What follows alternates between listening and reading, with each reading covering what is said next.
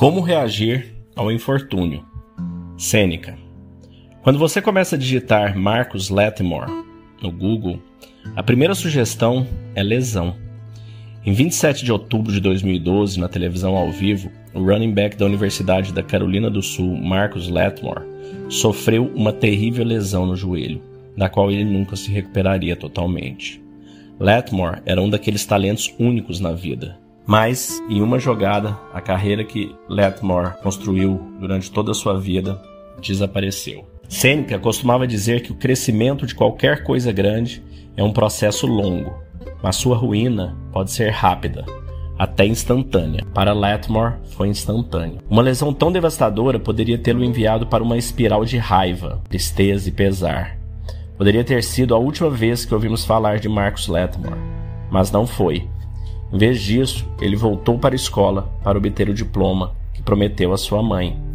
Ele começou uma fundação para ajudar atletas que têm problemas para pagar pelo tratamento e reabilitação de lesões graves. E mais recentemente, ele retornou ao seu time como diretor de desenvolvimento de jogadores, orientando estudantes e atletas para a vida após o futebol.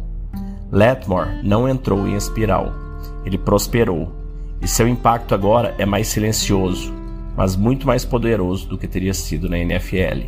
Marx disse: Quanto mais me desapeguei da situação e ganhei uma perspectiva mais elevada, mais percebi o quanto cresci e comecei a olhar para os aspectos positivos.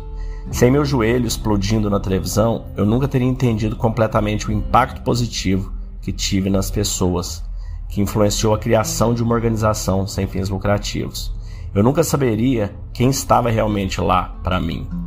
Se você quer conhecer seus verdadeiros amigos, passe por uma adversidade. Eu nunca teria começado a ler e não teria a autoconsciência que tenho hoje, que considero meu bem mais precioso. Em todas as situações, aquilo que parece ser o fim do nosso caminho pode, na verdade, estar nos mostrando o início dele. Pense hoje em sua própria vida. Todos nós temos esses contratempos difíceis que se tornaram um grande avanço. As piores coisas podem se tornar algumas das melhores coisas. Como Letmore, pode ser necessário algum distanciamento e perspectiva para ver isso. Pode ser doloroso e pode vir devagar, mas pode valer a pena. Um texto de Ryan Holiday. Bonita essa história, né? O... Quantas vezes né, a gente vê pessoas no nosso meio, na nossa vida, às vezes até algumas famosas, é, e que passaram realmente por tragédias em suas vidas. Perderam o emprego, perderam a empresa, perderam a família, perderam várias coisas. É, às vezes perderam tudo, tiveram que recomeçar do zero. Um caso famoso né, para todos nós é até do Steve Jobs, da Apple. Se vocês escutarem nos episódios daqui do podcast 52, 53 e 54, eu leio uma carta, um, um speech que o Steve Jobs deu na Universidade de Stanford para os formandos, contando três histórias. E é um dos speeches mais bonitos que eu já escutei até hoje, onde ele usa conceitos estoicos. Como ele conseguiu superar os momentos que ele passou, quando ele foi demitido da própria empresa, da Apple lá atrás, e teve que recomeçar do zero. E virou o que virou, né? O segundo ato dele virou a Apple a empresa mais valiosa do mundo.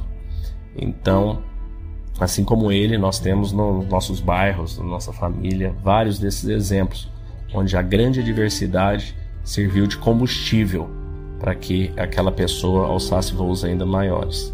E se você está passando agora por um momento desse, reflita sobre isso, pense nisso, que esse momento você tem a opção de ver como um fracasso que você passou você tem a opção de ver como uma oportunidade de recomeçar e fazer de novo, fazer melhor, voar ainda mais longe. E é sobre isso que é o estoicismo, te ajudar a enxergar esse mindset, esse mindset da virada, utilizar a ferramenta de memento mori para enxergar o lado bom, aceitar e amar aquilo que o destino te traz e sair disso muito maior do que você entrou.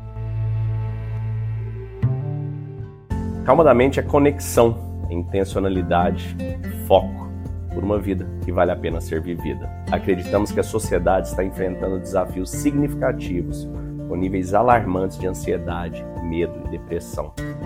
Acreditamos que a cura está dentro de cada um de nós e nosso propósito é ajudar as pessoas a encontrarem a serenidade mental como o primeiro passo para reconectar consigo mesmas e alcançar o bem-estar do corpo, da mente e da alma.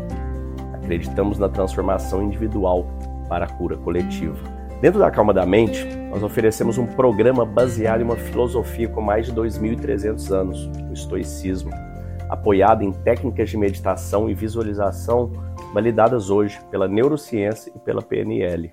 Nossa missão é fornecer ferramentas e recursos para que as pessoas encontrem calma interior e vivam com propósito, intencionalidade e foco e conquistem uma vida que vale a pena ser vivida. Para saber mais, entre em calmadamente.com.br ou no QR Code que deve estar aparecendo para você aí e escolha o melhor plano para você, para sua empresa e para sua família.